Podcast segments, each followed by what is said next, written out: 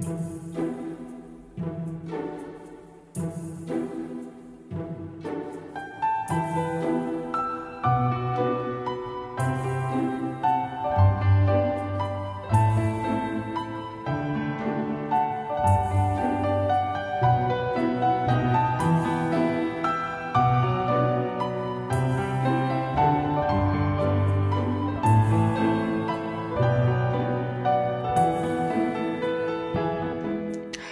嗨，皆さんこんにちは、マスです。大家好，欢迎来到本期的漫谈日本啊。那不知道大家有没有听说过一个词啊？这个词呢是卡亨秀啊，卡亨秀。卡亨秀这个词呢，它所表达的意思就是花粉症啊。我不知道我的听众里有没有人得这个花粉症。其实这个花粉症和这个鼻炎还是挺相像的啊。鼻炎说到鼻炎，肯定很多人就说，哎，花粉症没怎么听说过，但是这个鼻炎。 身边有人有啊，我身边呢就有很多人拥有这个鼻炎，每天他不是感冒啊，就每天都会打喷嚏，看的就特别难受。一般人打喷嚏就是两下啊，最多三下可能就好了，但是得了花粉症的人呢，特特别痛苦，一般都打真的很多啊，有的十次都不止啊，就真的很痛苦。然后日本呢，我不知道大家清不清楚啊，其实就是每当春回大地的时节的时候，全日本都可以看到人们戴着眼镜和口罩，因为他们鼻子不舒服，因为他们有花粉症。很多人就是说日本人他不戴口罩的原因呢，是因为他们有的人说他们是因为他们素颜啊，不想以素颜的面目去见人。然后有的人说是因为各种各种原因啊。其实最开始戴花粉症不是呸戴口罩的原因呢，就是因为这个哈风秀啊花粉症啊，他们呢其实。为什么会得这个花粉症呢？因为日本有很多这个杉树，啊，杉树啊，使他们饱受就这个鼻炎或者说这个结膜炎之苦的，就是因为仅仅是因为这个杉树的花粉啊，这个花粉的大小呢也仅仅只有三十微米左右，啊，正是它引发了日本的现在的一个几乎可以被称为是国民病的这个卡风秀。啊，这个花粉症，啊，一般认为呢，就是引起日本的花粉症的主要植物就是刚刚提到的杉树啊，以及还有一些像豚草啊，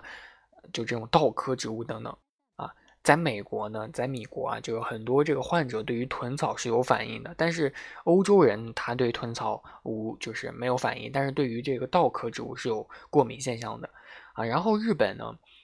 都有啊，这种现象都有，然后几乎是百分之国民的二十，他都会患有这个花粉症啊，都是由于就是说超过百分之十的这个国土面积的一个种植的杉树以及说这些植物引起的肆虐啊，花粉肆虐引起的。然后咱们天朝呢，可能有花粉症的人也有很多，然后不知道这个鼻炎好像也会传染，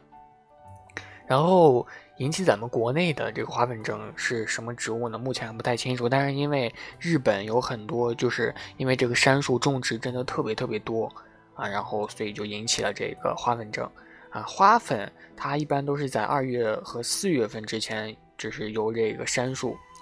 播播种出来的。然后当时或者说那个时候的 t e l e v i 啊，或者说这个 video 啊，就电视和这个广播，它都会放一些。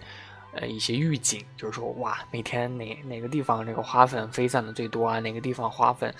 呃，最近又爆发了这种类似的新闻啊。其实这个花粉症吧，就是它的直接症状不仅仅只有一些像流鼻涕啊。还有打喷嚏这种，它甚至还会有一些眼睛瘙痒，还有鼻子不通气，有的时候还会因为你吃药引起的一些嗜睡啊、食欲不振，或者说注意力降低的这些副作用。所以花粉症得了之后啊，会对日常生活有非常非常不利的影响啊。尽管有的人就是说认为体质改变了，可能就会不治自愈。啊，但是并不能保证，就是说，因为它是由过敏引发的嘛，并不能保证，就是说，如果以后又有什么情况出现，它就不发病。啊，因为引起过敏症状的这个过敏物质，大家学过生物嘛，都知道它是逐渐在体内不断的积累，然后因为第一次你过敏没有事儿，但是第二次之后，你就会体内就会有相应的抗体出现了，这个时候就会让你难受。如果超过这个临界点，它就会显现出来你的这个令人不舒服的一个反应。而且很多人就是说说去专门去治疗这个花粉症，但其实花粉症它是没有一个彻底根根除的一个特效疗法的，而且啊，作为一些预防的方法都是比较难可能，都是比较痛苦。比如说一些手术啊、用药啊，这些都是去医院去治疗的啊，都是比较麻烦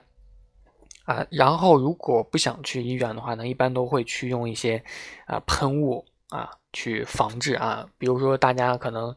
不知道有没有在这个淘宝上搜过一些啊防感冒的啊，有一些就听起来很玄乎的，就是这种喷雾喷到脸上就会在脸上形成一个膜啊，形成一个。这种真空膜啊，不是真空膜，就是形成一种保护膜啊，听起来很玄，但是确实日本有这种东西。然后还有一个方法，就是大家现在都比较在意的，就是戴口罩的啊，立体口罩的这种自我防范的一个方法啊。如果你与这个花粉没有进行过这个物理上的接触的话呢，就不会出现症状，这个也是没有办法。所以在花粉症的一些季节呢，就很多人啊，除了戴口罩啊，实在是没有办法的话呢，就会转移阵地。转移阵地就是去一些山树较少的一些地方啊，比如说北海道啊这种偏北的地方，或者说冲绳这种偏南的地方啊，这种避避粉圣地啊，就去避难啊。不过就很多人就奇怪，说为什么这两个地方没有山树，但是在中间的这些啊本州四国这些地方山树特别多呢？啊，其实主要就是因为当时日本战后不久啊，因为很多。天灾人祸发生嘛，所以由于建材还有这个治水的一个需要，所以就在全国范围内种植了大量大量的杉树啊，导致七十年代之后呢，就开始出现了大量的这个花粉症的患者。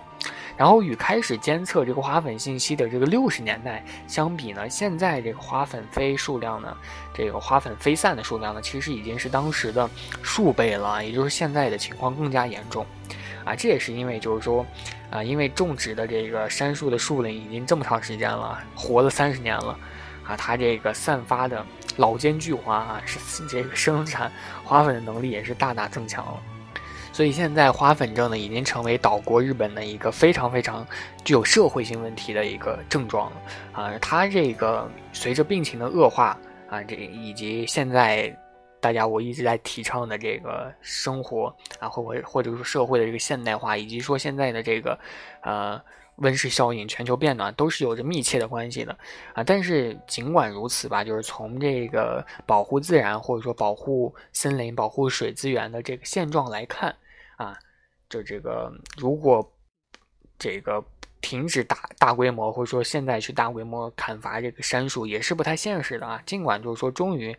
有一些国家就是说专专门启动了对于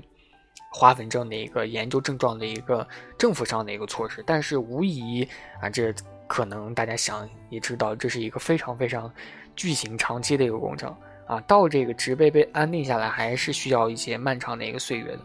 啊，此外呢，就是说，据说日本它还是近期研究表明，就是说狗啊、猫啊这些宠物似乎也是会感染这个花粉症，啊，也挺奇特的，不只有人会这样，所以，呃，可能今后还会出现日本人将这个宠物一起，哎，进行一些防护，戴口罩啊，所以说这个未来的路，对于一些根治病情的情况来看呢，这个路还是蛮长的，人类对于一个对抗。自己体内的一些因素或者机构啊，还是比较长的，比较长那段路要走。所以我自己庆幸，我个人没有花粉症，我还是比较开心的。但是我还是比较爱戴这个口罩的，也是因为各种各样的个原因。因为日本真的，你如果去的话，真的发现很多人在街上走着，你去涩谷啊，去银座啊，去这个表参道，你都可以看到。日本人是个日本人，他十有八九都戴着口罩啊，真的是很奇特的一个现象。OK，那今天的内容就这样了，就是有关于为什么日本人对于花粉症有这样的一个独特的一个爱好的一个情节，戴口罩的一个原因了。好，那就这样，我们下期再见，拜拜。